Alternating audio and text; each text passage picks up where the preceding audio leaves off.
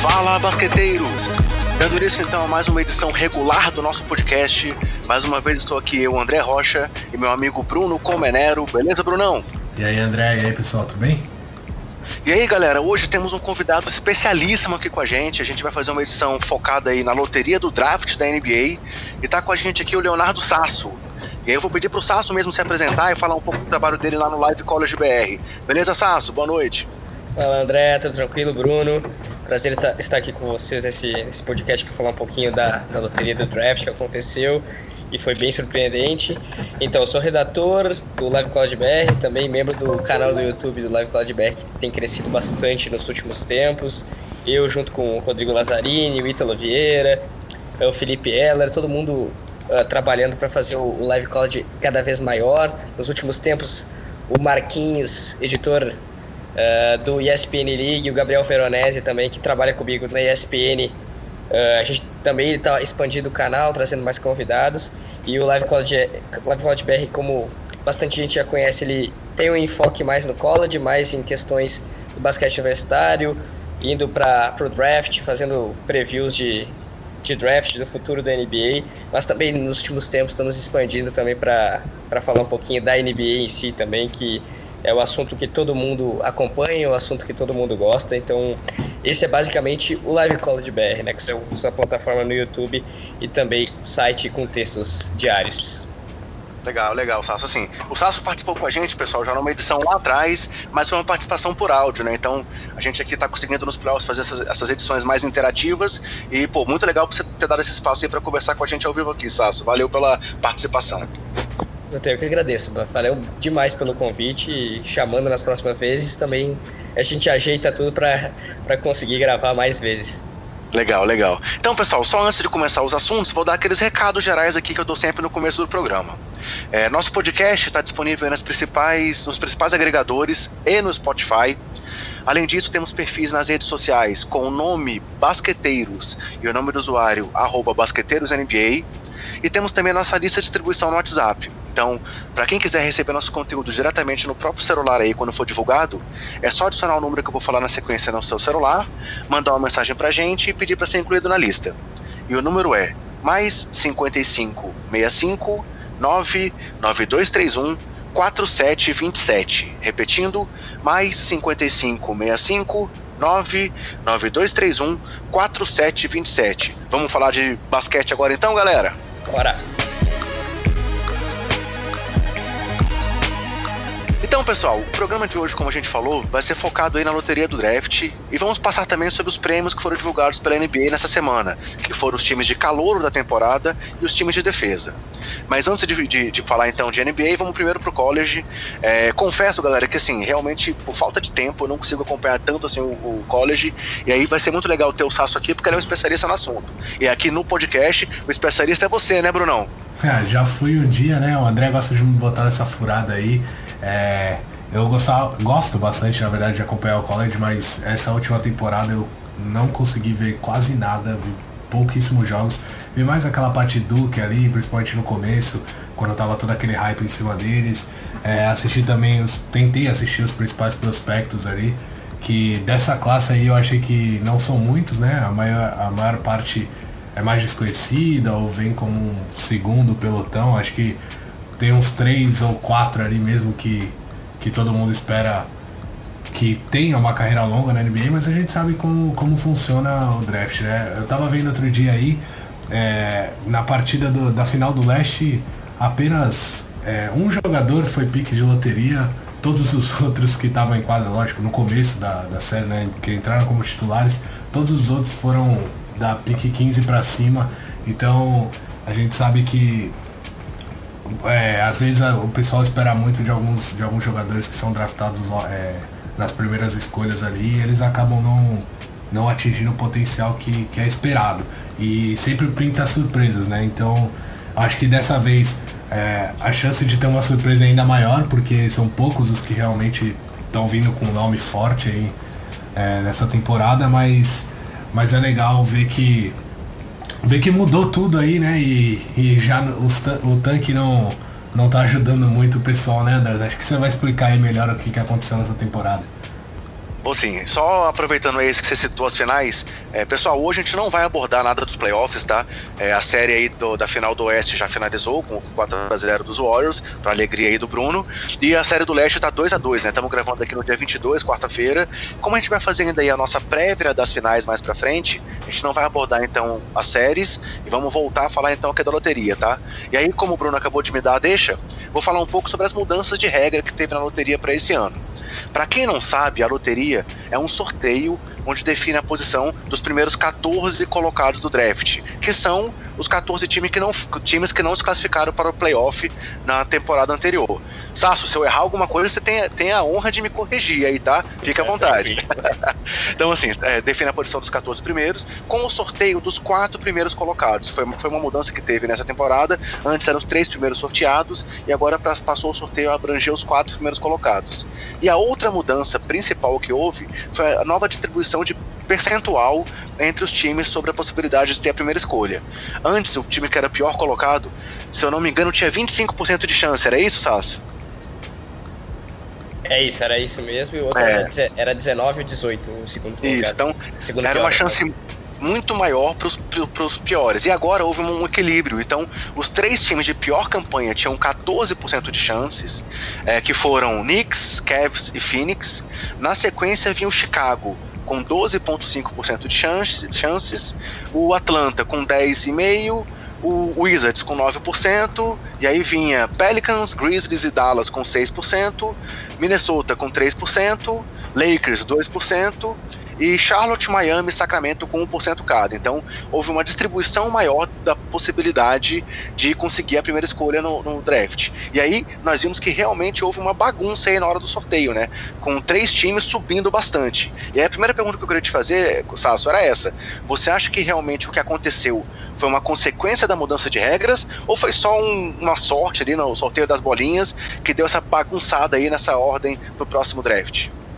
Acho que tem um pouco das duas coisas, né? Porque, primeiro, é, é um primeiro ano desse novo modelo de loteria, então a gente não sabe até que ponto isso vai se repetir nas próximas temporadas, para ter um juízo final, para ter uma, uma resposta final sobre o quão muda a loteria, mas ficou evidente nessa primeira temporada o quanto os times que foram de pior campanha não tiveram sorte ou não foram recompensados por ser a pior campanha, né? O Knicks que era o time que tinha mais chances juntos com o Cavs e com o Suns. Foi o time que ficou com a, com a melhor pique entre esses três, foi a terceira. E o Pelicans e o Grizzlies, que ambos tinham 6%, ficaram lá em cima, na primeira e segunda escolha, respectivamente. Mas ainda não dá para cravar que é uma questão que a loteria mudou e fez com que se embaralhasse mais, ou foi uma questão puramente de coincidência, de sorte, que mudou. Acho que a partir da próxima temporada, se houver algo semelhante com uma equipe que, tinha, que tem o sexto, sétimo uh, melhor percentual de pegar a primeira escolha e conseguir essa primeira escolha, daí sim, é, podemos dizer que esse efeito da loteria tem bastante mudança. Mas para mim fica um, um, um, sistema mais justo e também evita o tanking, que para mim é uma, algo sensacional que as equipes vão ter que começar agora a fazer um rebuild, fazer uma reconstrução, mas buscando vencer, buscando uh, algo a mais e não só ter três, quatro temporadas ridículas, perdendo muito, como foi o Philadelphia 76ers, por exemplo, para conseguir pegar o primeiro de cada dos três de três drafts para conseguir montar um time muito melhor depois de quatro temporadas. Eu acho que o Brooklyn Nets é um exemplo de reconstrução de um time que não tinha escolhas e isso foi por uh, situação, pela situação do time mais do que propriamente por um objetivo pessoal dos Nets, mas conseguiram montar um time através de jogadores jovens, jogadores que não tinham contrato de outras, outras equipes, que vieram free agents e montaram um time muito forte que sem nenhuma grande escolha de draft conseguiu chegar aos playoffs dessa temporada. Eu acho que esse exemplo vai passar a ser mais seguido agora com esse emparelhamento na loteria. Antes de fazer uma pergunta pro Bruno aí agora, eu vou só passar então que é a ordem que ficou, né, depois do sorteio. O Sasso já citou aí algumas posições, mas primeira posição ficou com Pelicans, a segunda com Grizzlies, a terceira com os Knicks, a quarta com os Lakers, que também tinham só a décima, a décima primeira posição lá originalmente e subiram aí pro top 4. Aí na sequência, Cavs com a quinta, Suns com a sexta, Bulls com a sétima, Hawks com a oitava, Wizards com a nona, Hawks novamente com a décima, né? Uma das, das escolhas aqui é a do, a do Mavis, que eles conseguiram na troca lá pelo Luca Doncic.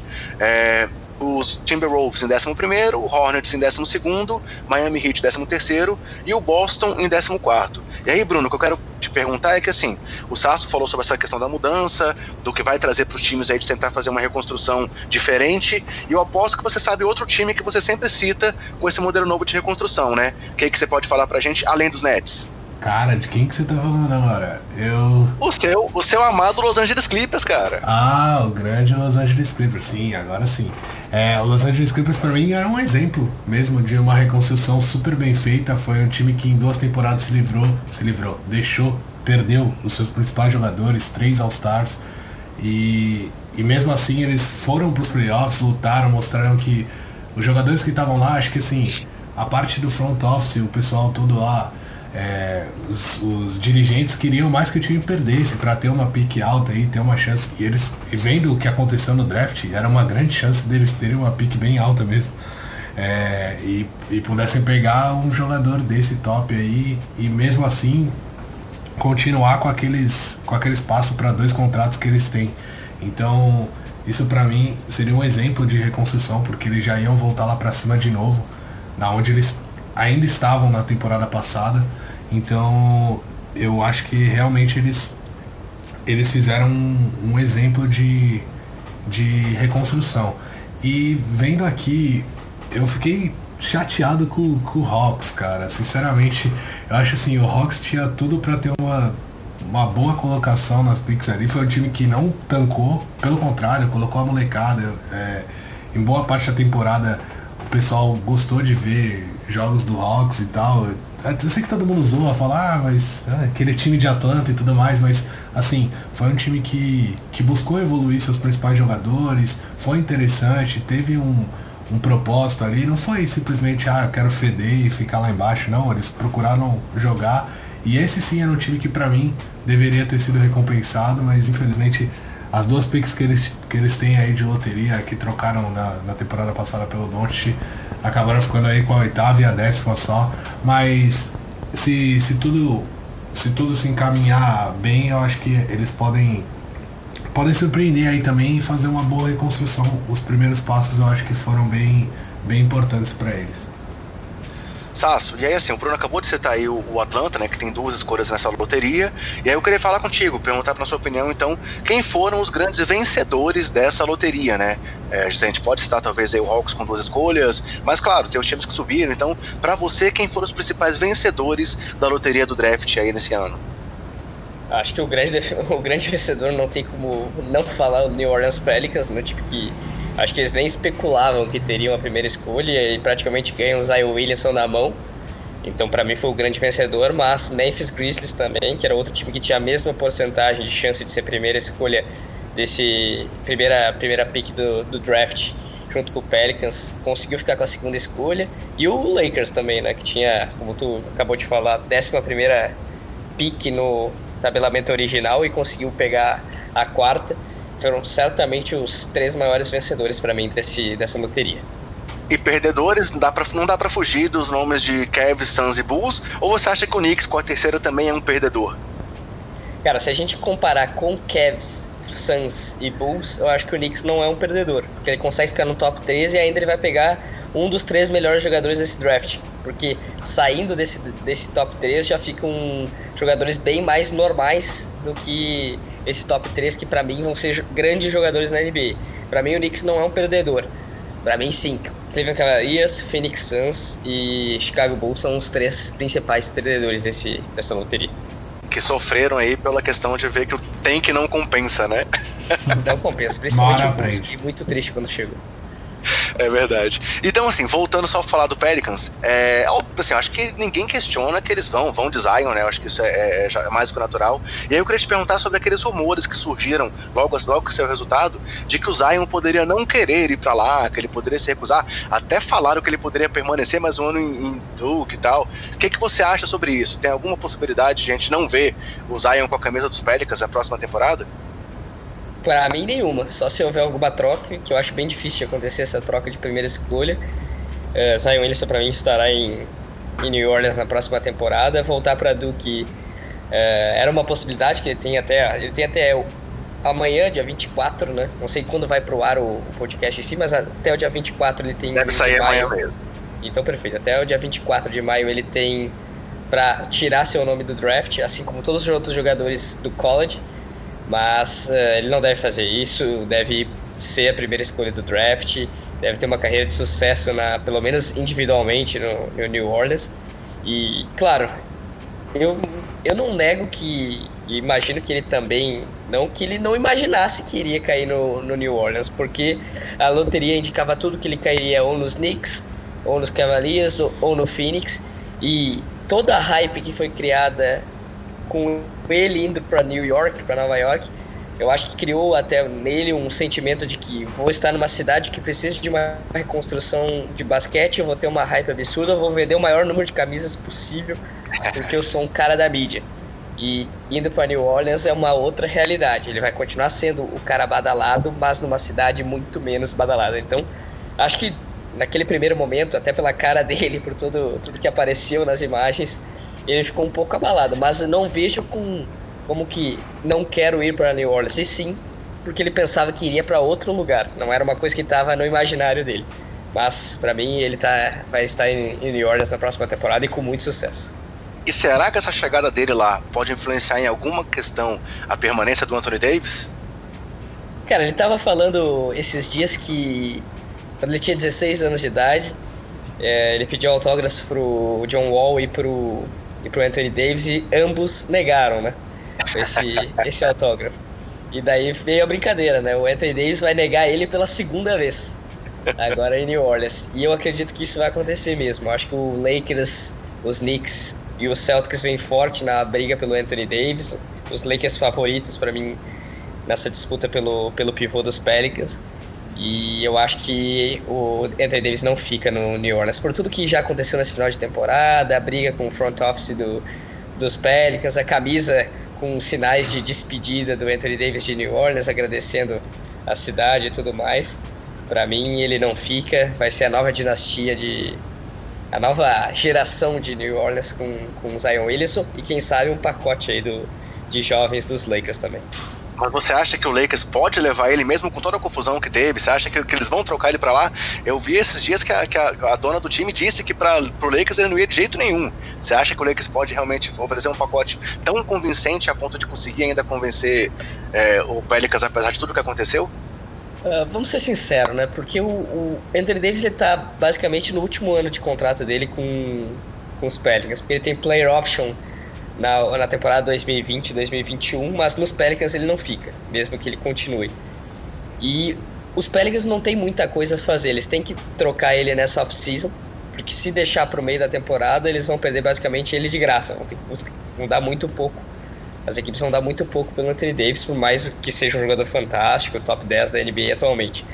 Mas uh, eu acho que se o Lakers fizer uma proposta como está se imaginando, com três jogadores jovens, por exemplo, como com Lonzo Ball, Kyle Kuzma e Brandon Ingram, mais a quarta escolha que eles têm, eu não vejo os Pelicans dizendo não para essas escolhas, para essa, essa troca. Você acha que, que, realmente seria o pacote mais interessante para eles? Eu acho que sim. Eu acho que seria um pacote mais interessante. Talvez o Celtics oferecendo alguns dos jovens, Jalen Brown, Jason Tatum. Talvez seja alguma coisa que também possa uh, afetar a mente do, dos Pelicans se quererem trocar. Mas para mim, o pacote mais completo que tanto envolve uma quarta escolha, como jogadores jovens de uma base interessante dos Lakers, para mim com certeza é de, de LA.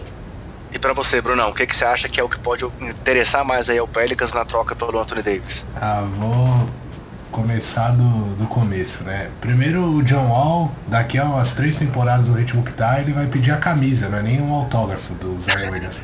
Porque ele tá num declínio absurdo aí. Eu não, vou ter que dar esse hate aqui pra não perder o costume, né? O John Wall é, é um dos meus e jogadores, polêmicas.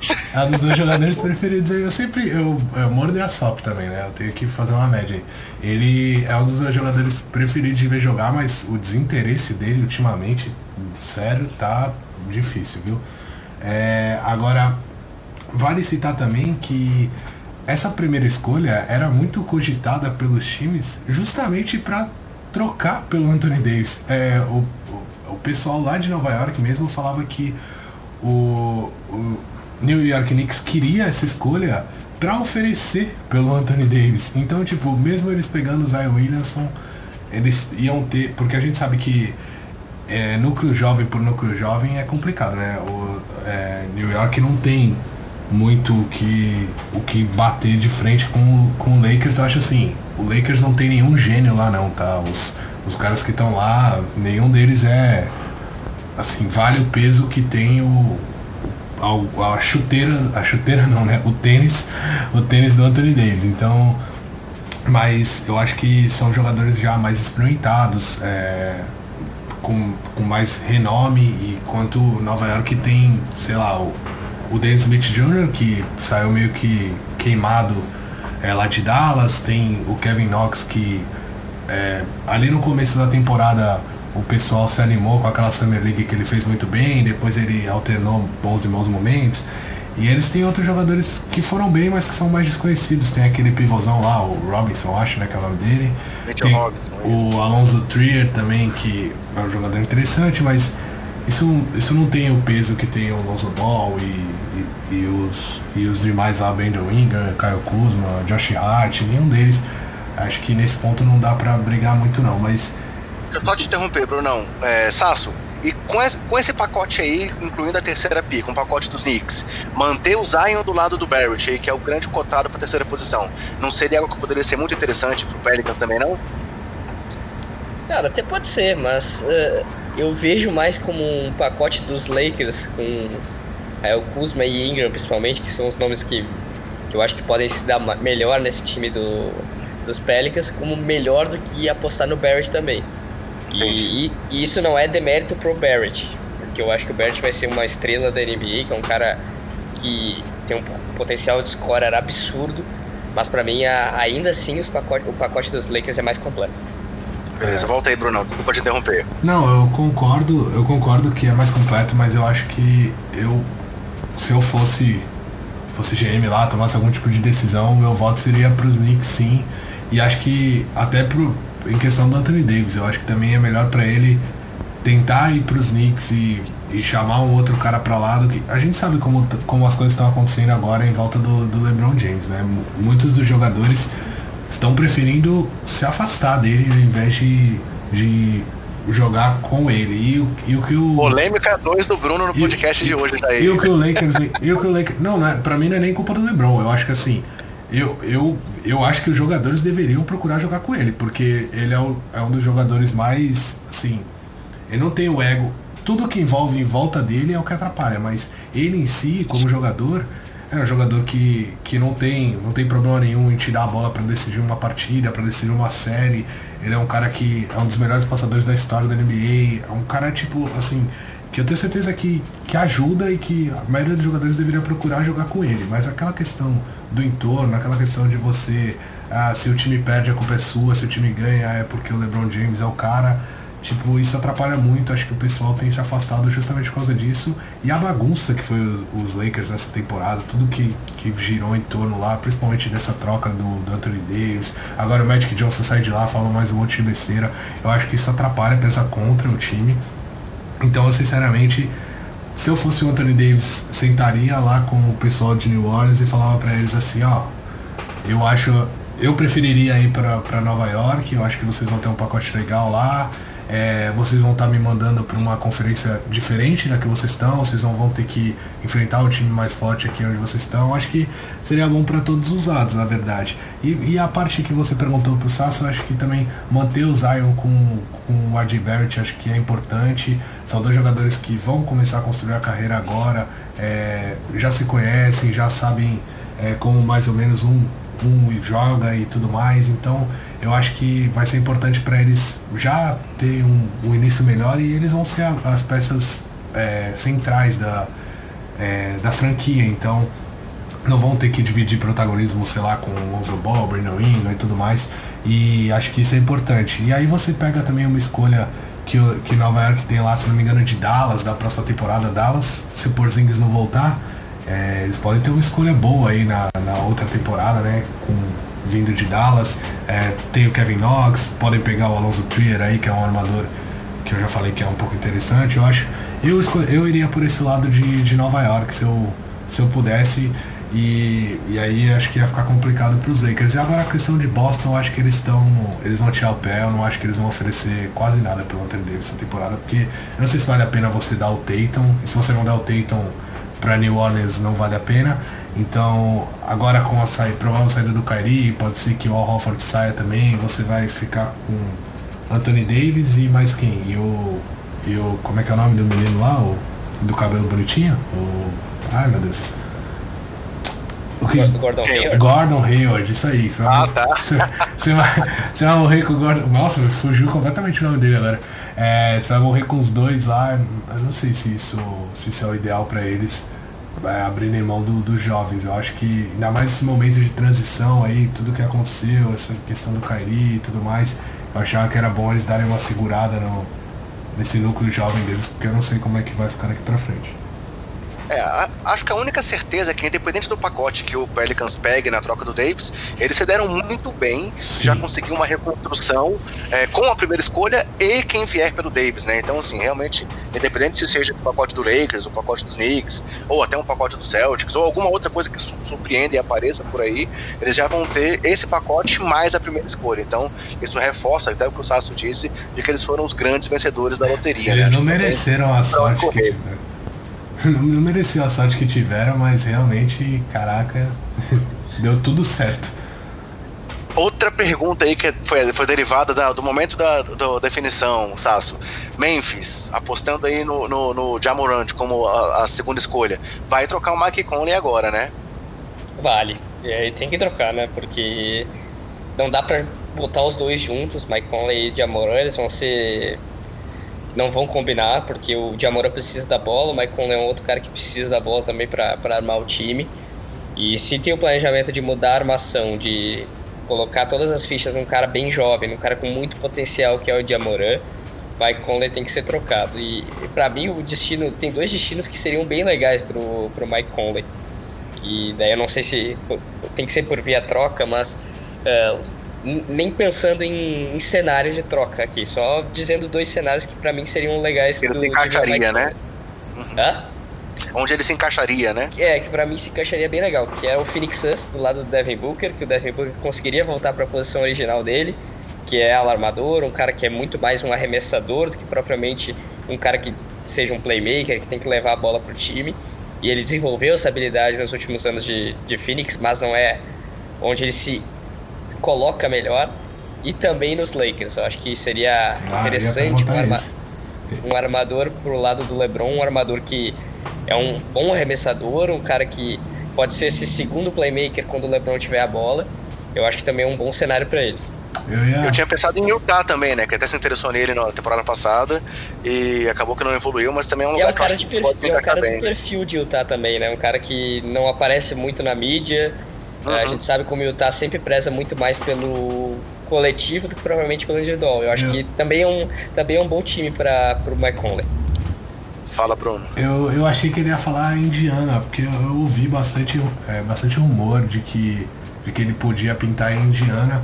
E aí eu já tava esperando ele falar Indiana e é justamente perguntar se ele não achava que era um cara interessante pro Lakers, porque eu, eu tive essa visão, assim, eu acho que ele é um cara que o Lakers podia ir atrás, a gente sabe que essa free aí tá sobrando é, time com espaço e vai faltar para mim os principais jogadores aí para você dar um contrato máximo. Então é, tem time aí que nem Nova York que tá mirando em dois contratos máximos e pode acabar com nenhum, pode acabar, sei lá, com o Vucevic e Tobias Harris, sabe? Tipo, não é que eles são, eles são ótimos jogadores, mas eles não vão valer um contrato máximo e tudo, tudo que New York fez para abrir esse espaço para ter um grandes jogadores.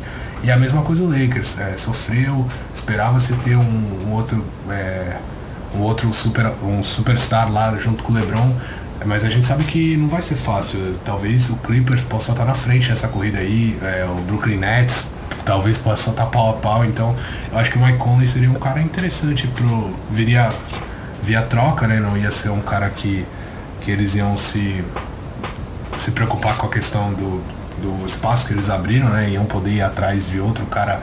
E aí eu acho que eles iam ter que ir atrás muito mais de um cara que fosse arremessador, sei lá, um Clay Thompson da vida, ou alguém que, que jogasse menos com a bola na mão, porque o Mike Conley é esse cara mesmo que, que gosta de passar o tempo com a bola na mão, gosta de chamar jogadas e tudo mais, e acho que nesse ponto ia ajudar bastante o Lebron, até porque o Lonzo Ball ainda um pouco inconstante, não tem arremesso, o, o contrário do, do Mike Conley, que eu acho que tem um arremesso assim, não é aquele primor, mas é um cara competente. Então eu acho que foi uma boa e que bom que não fui só eu que, que tive essa visão aí, o sócio também achou interessante. Espero que o pessoal lá do, do Lakers, que eu não sei o que eles andam fazendo, deve estar preocupado, sei lá, com o filme do Lebron, eles sentem bem lá e, e pensem que essa é uma possibilidade. Porque não adianta ficar mirando em, em todo mundo muito alto lá, porque é, quanto mais sobe, maior a queda, né? Esse é um ditado aí e é bem real. Sasso, antes de brincar aí de fazer escolha, uma última pergunta sobre as possibilidades. É, o Gilson Makimoto, um, dos maiores especialistas em Pelicans do Brasil, ele inclusive fez um podcast com o, o Luiz Araújo do Triple Double aí depois da loteria, não sei se você chegou a ouvir.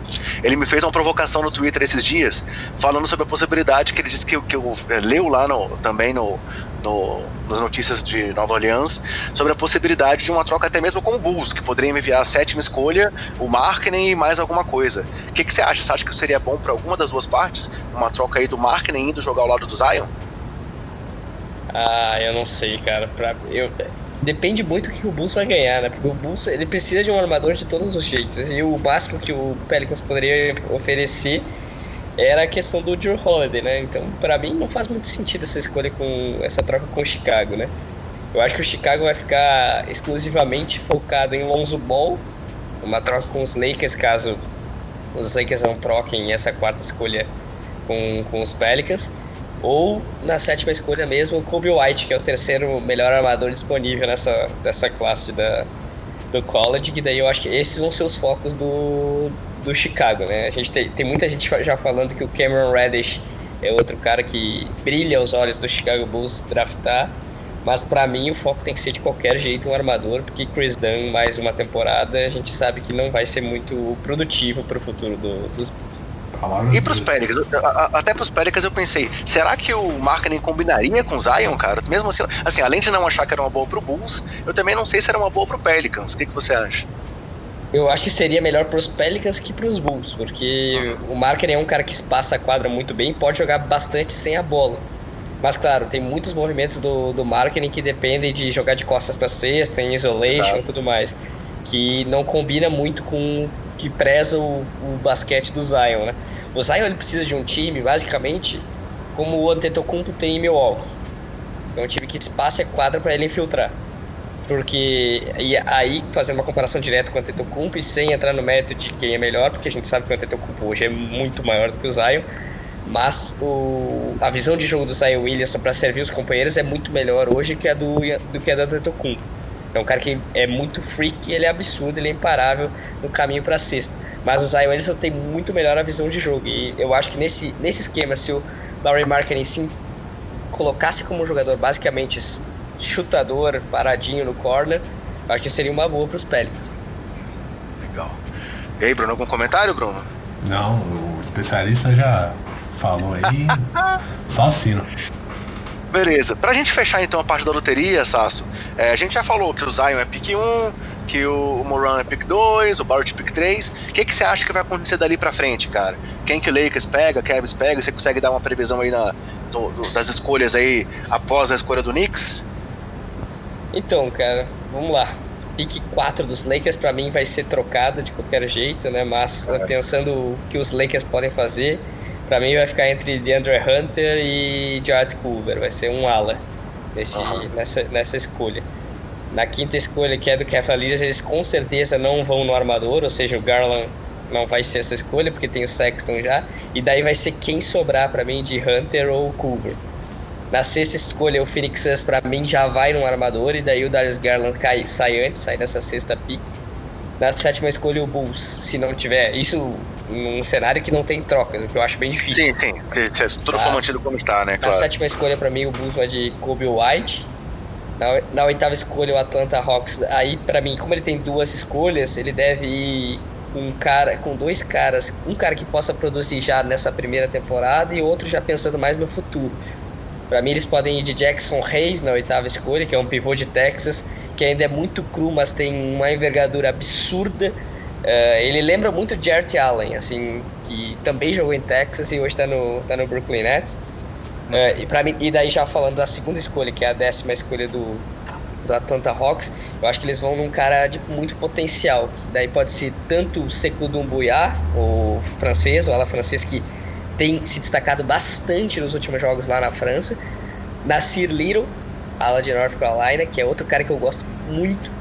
Para mim é o melhor potencial dos eh, tirando os três primeiros dessa desse draft. É, ou o Balbon até. Eu não sei se Mas ele vai sair. Você tá, você tá colocando o Reddish fora do top 10 então? Não, e daí o Reddish na nona escolha. Ah, tá, beleza. Na, na escolha dos Wizards. É que eu passei ali a escolha dos Wizards rapidinho. Ah, tá, mas... tranquilo para mim o Reddish daí na nona escolha. Uh, e os Wizards ele tem, tem muito, muitos problemas, então o Reddish seria esse cara mais para que tem o potencial de ser uma estrela na NBA, mas tem o potencial para ser bust. O local perfeito para isso é Washington, né? Que tudo pode acontecer lá. A décima primeira escolha é do Timberwolves, né? Se eu não estou enganado. Isso, Timberwolves, exato. É, o Timberwolves também é outro time que tem muitos problemas, né? Uh, pode ir de Romeo Langford, que eu acho que é um cara que, que pode pintar ali. Ou talvez o Brandon Clark também, que é uh, o ala pivô de, de Gonzaga. Décima segunda é Chad Hornets, né? Isso. Pra mim o Hornets vai de um ala pivô bem defensivo, um ala pivô tem força física como principal elemento, e aí Brandon Clark se sobrar nessa décima terceira escolha. Décima quarta, décima terceira, desculpa. Não, décima terceira é Miami Heat. Miami Heat, né? Miami Heat pra mim vai de ou Bol Bol ou uh, Kevin Porter Jr., que é o cara que jogou em USC na última temporada, que até eu vi, tem um vídeo do Live College BR falando sobre o James Harden 2.0, pelo estilo de jogo muito parecido, pelo step back praticamente idêntico do James Harden. Depois desse vídeo, o Kevin Porter se machucou e foi suspenso pela universidade. A gente basicamente zicou o Kevin Porter Jr. em USC. E na 14 escolha, os Celtics, eu acho que vão de. Aí eu tenho dois palpites que eu acho que vão acontecer. Vai ser um dos dois. Bol se sobrar nessa 14 escolha, ou Goga Bitadze, que é um pivô georgiano que tem se destacado muito. Eu vi dois jogos dele pelo Budoknost, time da Europa, e ele tem se destacado muito. É um cara que tem muito potencial defensivo, muito alto, tem um QI de jogo como basicamente todos os jogadores europeus têm, muito grande, e espaça a quadra para arremessar de três. Ele já tem minutos de experiência em Euroliga e tudo mais, então é um cara que não sentiria tanto o peso da NBA nesse começo. Então acho que basicamente isso, pelo menos é, é o que eu acredito que possa acontecer. Legal, anotou tudo aí, Bruno, pra te conferir depois? Anotei, mas eu queria saber do. Aí os pessoais, o pessoal mais exótico, né? O japonês o Hashimura. Eu assisti alguns jogos dele, achei assim, é, nada de muito mais, mas é um cara, achei ele bem aguerrido, um cara que briga muito embaixo da tabela. E, assim, no começo ele estava bem cotado, eu acompanhava esses mock drafts aqui, ele era bem cotado, acho que caiu bastante. E você não citou ele em momento nenhum, tem também o Bruno Fernando, né, que é um angolano que também vi bastante gente falando sobre ele. Queria saber mais o que você acha desses dois, você acha que eles têm chance de sair na loteria mesmo? Se não tem nenhuma para você, você acha que não mereciam estar na loteria? Eu queria saber mais o que você acha desses dois. Para mim, o Bruno Fernando não tem nenhuma chance de sair na loteria. O Ashimura tem. O Ashimura é um cara que ele vai do 880 em muitos mocks, né? Ele vai de uma posição 6, 7 até uma posição 20. Uhum. Eu acho que ele não foge de um top 20, isso ele deve com, com certeza estar. Mas o Bruno Fernando, para mim, ele com certeza não vai estar nessa, nessa loteria. O Bruno Fernando é um pivô basicamente de força física, ainda com não é muito polido ofensivamente, não é um cara que tem um ganchinho uh, já evoluído e tudo mais. E para mim ele não é um cara que vai ajudar de imediato, mas pro, pro futuro. O Ashimura já é um cara que pode ajudar imediatamente, mas ele tem graves problemas defensivos que foram menos expostos por estar jogando do melhor defensor de garrafão do college na temporada passada, na minha opinião, que foi o Brandon Clark, que marcava desde a posição 5, posição 4, posição 3. Ele é um cara uh, de 1 metro, 2 metros e 4, que consegue jogar de pivô, consegue jogar de ala, consegue jogar de ala pivô, e isso mascarou muito das deficiências defensivas do Ashimura. Eu acho que por isso que ele está caindo tanto. Mas ofensivamente é um cara bem completo, consegue arremessar de média distância, tem um ótimo jogo dentro do garrafão, trabalho de pés. Ainda pode evoluir na arremesso do perímetro, que foi bem inconsistente na temporada. Mas por, por esses problemas defensivos que eu acho que não vão melhorar muito nessas próximas temporadas, o Ashimura cai um pouco. E agora, só dando aquela pachecada, Sasso, você acha que o Didi tem alguma chance de ser escolhido ainda que na segunda rodada?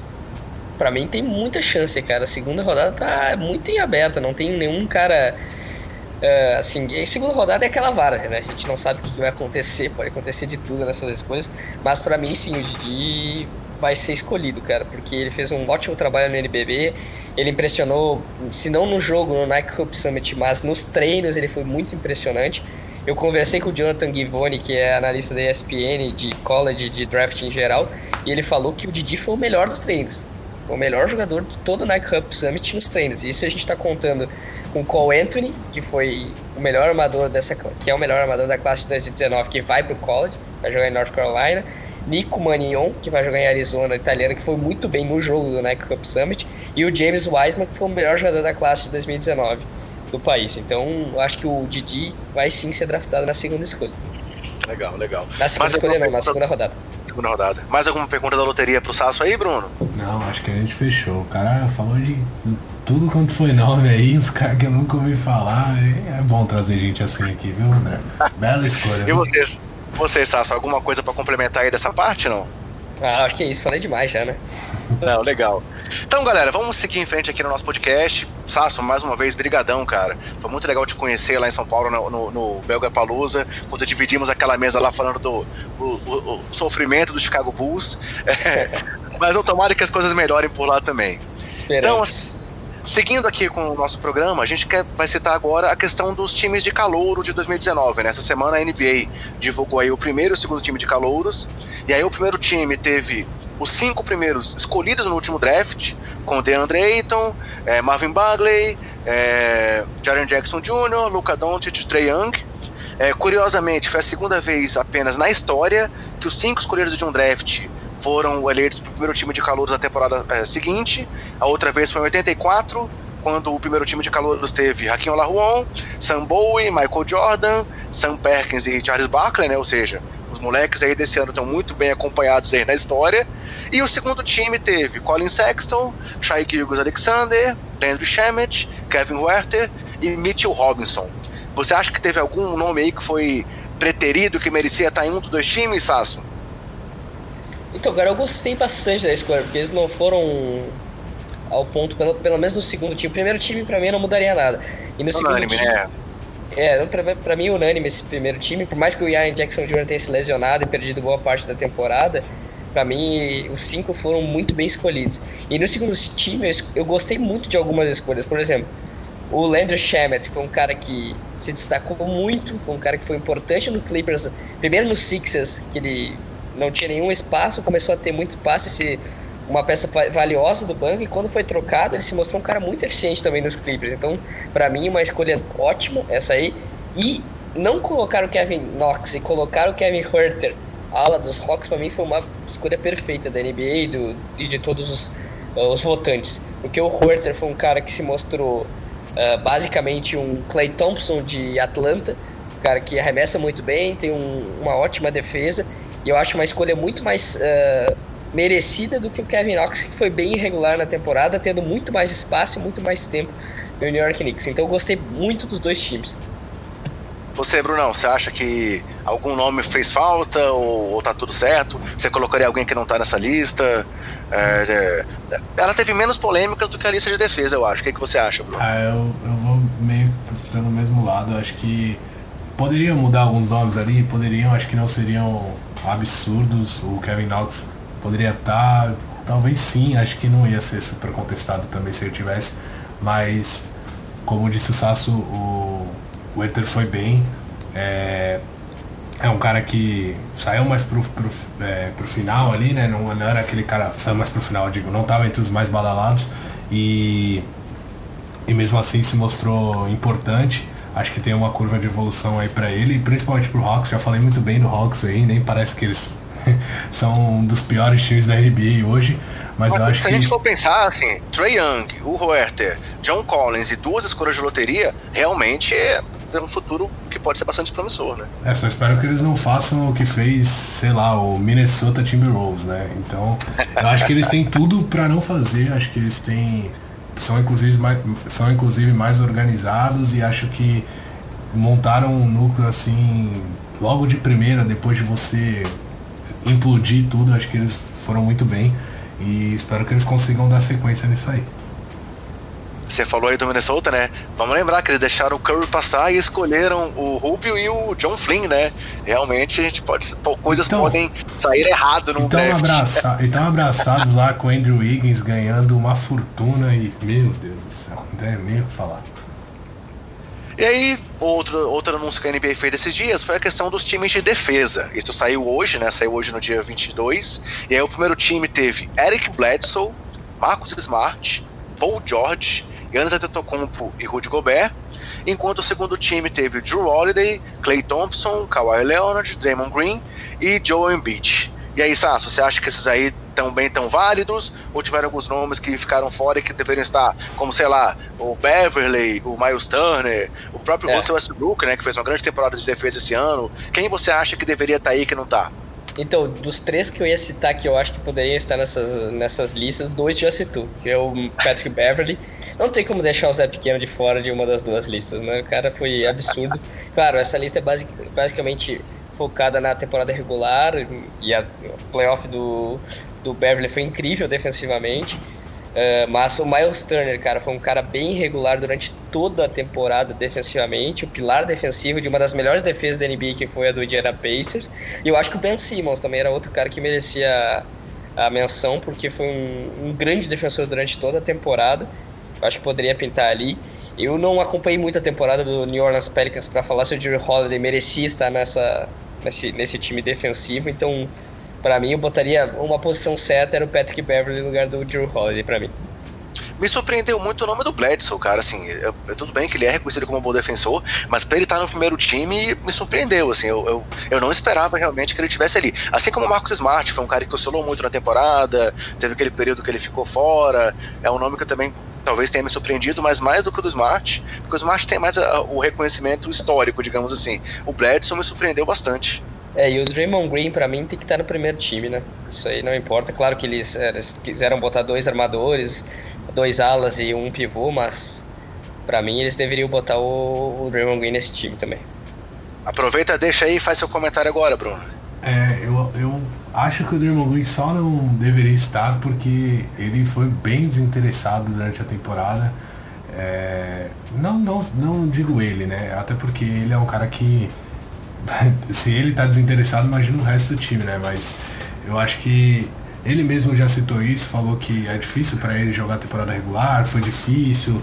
É, tem toda aquela questão de que o time chega na metade ali já não quer mais jogar, são 82 partidas. Ele, ele citou que ele emagreceu mais de 10 quilos pro, agora para jogar os playoffs e agora ele tá voando, cara. Se você olhar os playoffs agora, ele é o melhor defensor da NBA. Não, não me venham com, com outros nomes, porque não tem. Ele realmente é o melhor. Agora, nos playoffs. Ele falou que é o melhor defensor da história, né? É, não, ele apela um pouco, né? Então aí acho que tem um pouco mais devagar, mas eu acho que ele tá entre os grandes sim. E tem que ser citado isso, ele realmente é um cara diferente né, nessa questão defensiva. Mas durante a temporada regular, entende ele tá no segundo time. O Eric Bledsoe, para mim, é, eu não, acho que eu não colocaria ele no primeiro time, acho que poucos colocariam, mas eu não vejo como isso sendo errado, porque ele estava num dos melhores times defensivos da NBA, o time que teve a melhor campanha, e ele é um dos pilares defensivos do, é, da equipe dos Bucks. E ele só tá entrando em quadra agora no, nessa série contra Toronto por causa da defesa dele, porque no ataque ele tá horroroso, mas ele realmente na defesa ele consegue pegar caras mais, é, mais altos, consegue pegar caras um pouco mais fortes, porque ele é bem forte fisicamente, ele é realmente um touro e ele é, persegue o cara até o final e dá toco e se joga no chão. Então eu acho que ele, ele é merecido isso. Agora o Marcus Smart é que eu achei mais estranho. Eu acho que ele poderia ter sido trocado sim pelo Eric Bledsoe, ou até pelo próprio Westbrook. Né? Bledsoe não, pelo Beverly. Pelo Beverly, desculpa. Mas o Westbrook eu acho que ele não merecia não. Ele, não merecia muito isso aí não. Ele merecia o reconhecimento de que a defesa dele realmente melhorou bastante. Mas eu acho que era uma coisa mais do time do que dele mesmo. Acho que o time é, encaixou de forma defensiva muito bem o time de OKC, então acho que ele se beneficiou um pouco disso. Mas o Beverly deveria e poderia e eu acho que deveria estar nessa, em um desses dois times sim. Só te explicando uma coisa aí, Sasso, o Bruno tem dois grandes amores na NBA, tá? Que são o Westbrook e o James Harden. ah, eu não, eu não levei muita fé. por, por, isso que eu quis provocá-lo aí com esse comentário, mas é. tudo certo. É, e Bruno, será que o Bledsoe chegou aí por conta da defesa do trenzinho que ele fez no Harden, não? É, sei lá. Aquela, de... aquela defesa lá já viu que não vai muito pra frente, não. Beleza, beleza. Então, pessoal, indo aqui agora para nossa parte final do podcast. A gente não vai abordar as séries, mas eu tenho só aqui que eu tinha guardado aqui no bolso uma perguntinha para fazer para cada um de vocês envolvendo aí as séries. Então, é, não tinha nem combinado com vocês, mas vou fazer uma pergunta para cada. E aí, claro, se o outro quiser comentar também, só para a gente poder dar aí um, um aperitivo do, do que a gente vai falar ainda mais para frente quando for fazer a prévia das finais. Brunão, para começar contigo, vamos lá, depois desse, desse, resultado aí do Warriors varrendo o Blazers, é, superando lá nos últimos jogos contra o Houston e superando o Portland, mesmo sem Kevin Durant, você acha que o Kevin Durant precisava mais dos Warriors para ser campeão ou os Warriors precisavam mais do Kevin Durant para poder superar aquele depois daquela derrota lá do LeBron contra o LeBron James? Caraca, André, que fogueira. Eu, eu acho que depende Por muito, isso que né? eu não combinei, porque eu sabia que eu ia te botar na fogueira. Eu acho assim, é, eu vou falar real aqui porque assim, o, o que aconteceu vai, vai meio que que ser argumento pro, pro que eu vou falar. Eu acho que o Kevin Durant precisava mais dos Warriors. É, não, uma andorinha só não faz verão, né? Tem mais um ditado aí que eu tô citando, porque a gente vê como o próprio LeBron James com times bons e competentes, ele sendo o melhor jogador do mundo e estando no auge, ele não, não conseguiu é, vencer o time dos Warriors, por exemplo. E tudo bem, naquelas primeiras finais lá, quando quando os Warriors ganhou sem o Kevin Durant e tudo bem, o Kevin Love tava machucado, o Kyrie Irving tava machucado, mas, mas mesmo assim, sabe, acho que o LeBron tava ali num auge, vinha das, das finais com o Miami e tudo mais, tinha aquele hype em cima dele e, e ele não conseguiu. E o Kevin Durant a mesma coisa, o Kevin Durant esteve ganhando dos Warriors com um time bom de OKC por 3 a 1 e tomou a virada, um jogo 6 espetacular do Clay Thompson e do, do Stephen Curry Acho que depende muito. Se o Kevin Durant tivesse num time que tivesse, sei lá, outro. Tudo bem, tava com o Westbrook e tudo mais, mas se ele tivesse num time que tivesse jogadores, outros bons jogadores ali, podia ser que ele não precisasse dos Warriors, mas acho que os Warriors são tão encaixados e você vê eles sem o Kevin Durant, vê tudo como eles movimentam a bola, como se movimentam, você vê o melhor do Draymond Green, você vê o melhor do, Stephen Curry, o melhor do Clay Thompson. Não que o Kevin Durant atrapalhe isso, mas é o que eles mesmos já falaram, o Kevin Durant é meio que aquela válvula de escape que você acaba ficando meio preguiçoso mesmo. Porque os Warriors tentam movimentar a bola. Se eles veem que não dá certo, faltando 7, 8 segundos, eles dão a bola pro Durant no poste baixo e tipo, todo mundo fica parado e fala pra ele, vai Durant, faz alguma coisa aí. E o Durant vai lá e faz a cesta. Então, tipo, eu acho que nem ele joga no seu potencial máximo quando tá com os Warriors e nem os outros jogadores jogam, mas a máquina funciona muito bem mas eu acho que ela funciona muito bem também sem ele e talvez o Duran sem essa máquina já mostrou que não, não conseguiu vencer. Então a minha resposta seria o Duran precisa mais dos Warriors. Quer entrar na polêmica também, Sasso? Quer dar sua opinião? Ah, vamos. Pra mim é um pouco dos dois, mas Sim. também eu tô mais que o Duran precisa mais dos Warriors do que os Warriors precisam do Duran. Porque eu acho que se tivesse, como teve uma outra final entre Warriors e Cleveland Cavaliers depois que o Durant chegou, a série estava muito equilibrada até o Durant acabar com um, um, jogo. Agora não lembro de cabeça qual foi o jogo que ele acabou na. Eu acho que foi o terceiro jogo, né? Que foi o que fez 2 a 1 um na série. E Kevin Durant ele traz aquele elemento que os Warriors são muito bons sem o Kevin Durant são. Conseguem uh, movimentação de bola incrível, é um time que foi feito para ter esse estilo de jogo que não precisa do Duran, que não precisa de isolation e tudo mais. Mas o Duran é o jogador mais letal ofensivamente na NBA, na minha opinião. Então, quando tu tem um cara assim quando tá acontecendo muita dificuldade, que o Kevin, o Stephen Curry não tá metendo bola, o Clay Thompson não tá metendo bola, o Draymond Green não tá conseguindo fazer nada, o Duran pega a bola para ele e consegue fazer 35 pontos. E isso foi essencial para ter aquele algo a mais para vencer os Cavaliers. Eu acho que tem um pouco das duas coisas, mas sim, mas o Duran precisa do, dos Warriors, porque para mim o Oklahoma City Thunder não ganharia dos Warriors mesmo que ele continuasse no, em OKC. Ele precisou muito dos Warriors para ser campeão, tanto que nas duas primeiras temporadas que chegou nos Warriors, o time se tornou imbatível, né? E tende a chegar a terceira temporada, terceiro título seguido. Legal. Eu trouxe a pergunta porque realmente, apesar de ser um pouco esse segredo de Tostines, né? Assim, as duas respostas caberem. Depois do que aconteceu na série, eu concordo com vocês e eu também estava propenso a responder de que o Duran precisa mais dos Warriors que os Warriors do Duran. E aí, Sasso, a outra pergunta que eu queria fazer, já levando agora para outra série que está nesse momento empatada em 2 a 2 é que Antetokounmpo e Kawhi são os dois nomes principais de cada time, mas eu queria saber de você qual jogador você cita como nome-chave para decidir a final do leste sem ser um desses dois. Pode ser alguém do Bucks ou alguém do, do, do Raptors. Quem você acha que vai ser a peça-chave? Eu tenho uma resposta aqui, quero saber a sua e vou perguntar do Bruno também. Malcolm Brogdon, pra mim. Legal. Você, Brunão, qual o nome-chave aí para decidir a série? Não, a gente já viu que é, é complicado isso aí, porque o Middleton já teve uma partida espetacular, essa última aí o time perdeu, o Lowry já teve uma partida espetacular, no, que teoricamente são os dois segundos melhores jogadores aí de cada time. Teve uma partida espetacular lá na primeira partida e perdeu, então é, eu acho que o Siakam, o Siakam eu esperava um pouco mais dele, ele teve uma partida boa, mas as outras três ele ficou um pouco mais sumido.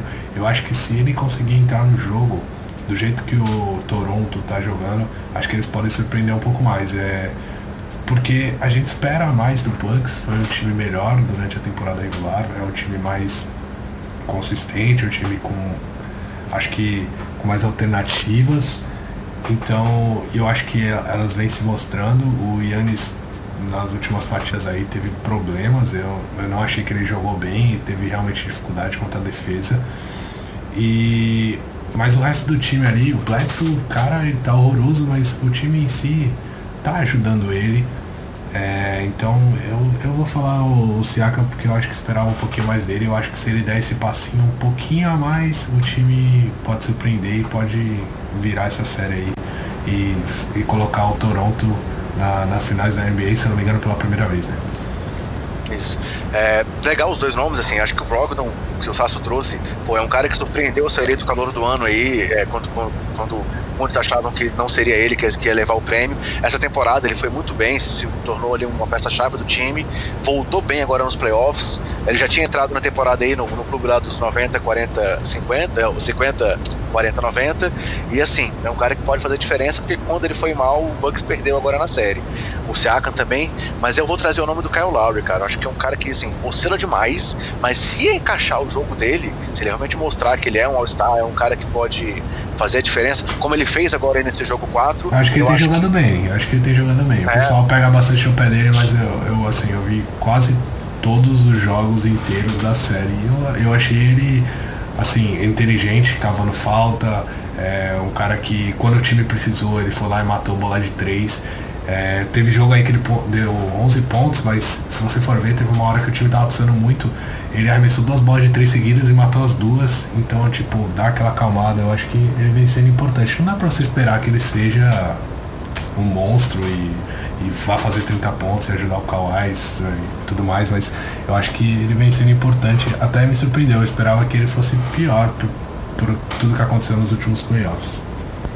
Aí o, programa vai ao ar aí então no dia 24, é antes aí do, do jogo 5, tem muita coisa pela frente na série, mas foi uma série que começou com o Bucks aí dominante totalmente e que virou um pouco o jogo com jogos no Canadá, né? Então ela está totalmente aberta, agora ela virei uma melhor de três e tudo pode acontecer aí para saber quem vai ser o adversário do Warriors, que como o Bruno gosta de dizer, tá descansando, comendo pipoca esperando, né, Bruno? É isso aí, aquele, aquele GIF que eu mando lá do Curry é exatamente o que tá acontecendo aí. Legal. Então, galera, assim, a gente fecha com isso o conteúdo aqui do podcast. Sasso, mais uma vez, obrigado aí pela presença, cara. Foi muito bom ter alguém que domina tanto o assunto para colaborar com a gente e trazer um programa de conteúdo aí para nossos ouvintes. É, queria agradecer mais uma vez a sua presença. Brunão, mais alguma pergunta pro Sasso? O que, que você quer trazer aí pra gente encerrar o programa? Não, na verdade, quero agradecer, quero agradecer a oportunidade. É um cara que manja muito aí do basquete universitário, uma coisa que eu gosto bastante e eu tenho certeza que tem muita gente que gosta. É um conteúdo diferente, a gente é, vê a NBA crescer do jeito que está crescendo, tantos criadores de conteúdo relacionados à NBA aparecendo aí. Espero que apareçam mais, como, como o Sasso, como o pessoal lá do, do Life College, porque é, eu acho que tudo vai junto e é, e é tudo basquete e é isso que importa. Acho que o basquete tem que voltar a ter o espaço que tinha antigamente aqui no, no Brasil. Então isso é, é muito importante. Então quero agradecer pela disponibilidade também. A gente está gravando num horário não dos mais convencionais. Não convencional, né?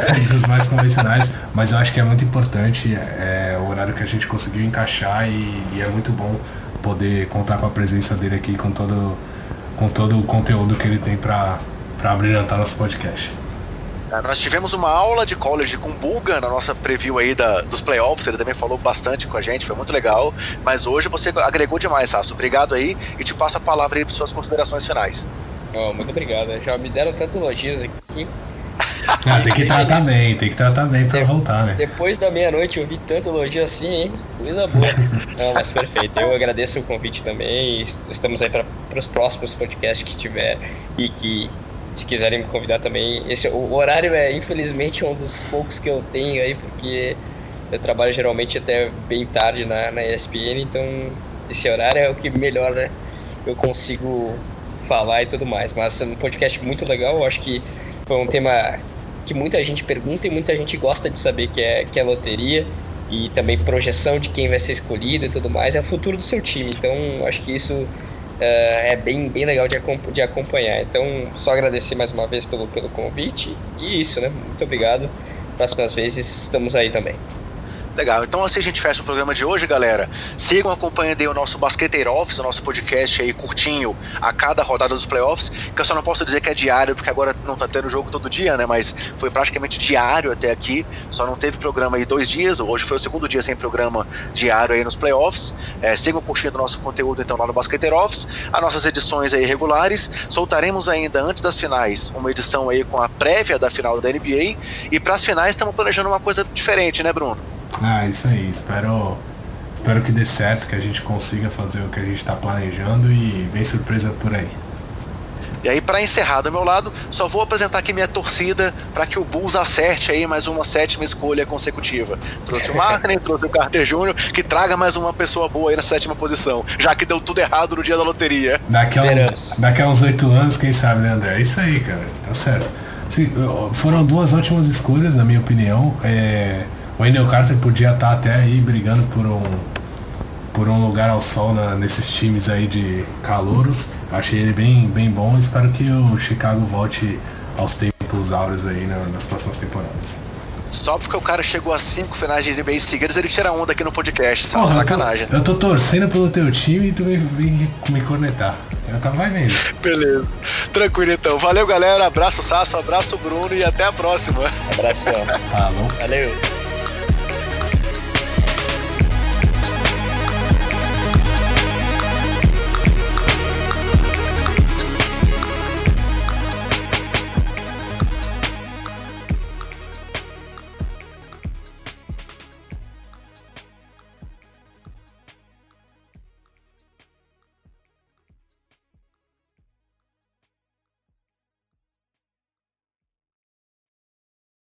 Podcast foi editado por Gustavo Angeléia.